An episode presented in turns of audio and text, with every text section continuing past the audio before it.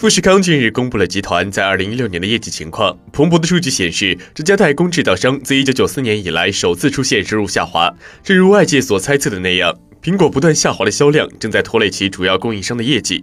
数据显示，富士康的年度销售额下滑百分之二点八，跌至四点三六万亿新台币。由于富士康有将近一半的收入来自于苹果，这使得两者的命运常被联系起来。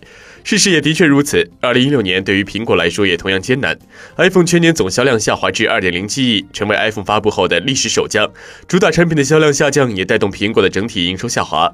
在截至去年九月的二零一六财年中，苹果销售收入下滑百分之七点七，是十五年以来首次下降。这个数据与前一年百分之二十七七点九的增速相比，更是刺眼。一叶落而知天下秋。作为主要智能手机品牌的代工厂，富士康的业绩下滑还有更深层次的意味。在过去，相互竞争的品牌在市场地位上此消彼长。同时，作为苹果、华为和小米等品牌加工方的富士康，其收入和利润并不会因此而受到实质性的影响。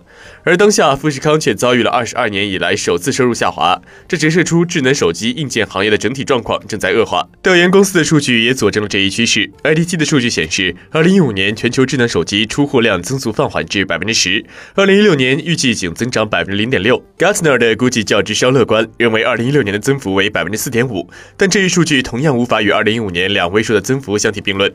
那么，在硬件市场饱和后，智能手机行业还有其他突破口吗？上游的供应商又该如何转型？在曲面屏和第二摄像头也无法挽救颓势的智能手机市场上，制造商们将会更多的从软件和服务上下功夫。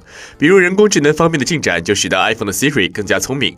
未来识别功能的进一步演进，也将重新定义智能手机的功能。高通的产品管理高级副总裁就在《华尔街日报》的采访中表示，智能手机正在发生变化。当用户找不到遥控器的时候，用智能手机机也能控制家里的音箱或电视。因而，对于上游的供应商来说，如何配合这一更为智能化的趋势生产与之匹配的部件，也就成为了下一轮竞争的赛点。硬件只有更好的满足这些应用程序的需要，才能更好的为品牌制造商的竞争力增加优势。除此之外，将盈利重点从手机销售转向软件销售和产权使用收费，也是智能手机制造商最大限度挖掘现有用户价值的必由之路。以正在平衡业务、谋求转型的苹果为例，其应用商店在二零一六年的总销售额达到了二百八十五亿美元元。按苹果百分之三十的分成来计算，仅提供该应用销售平台就为苹果带来了八十五亿美元的利润，约占总收入的百分之四左右。另外，在移动支付领域大力推广 Apple Pay，也是苹果决心将业务多元化的一个重要表现。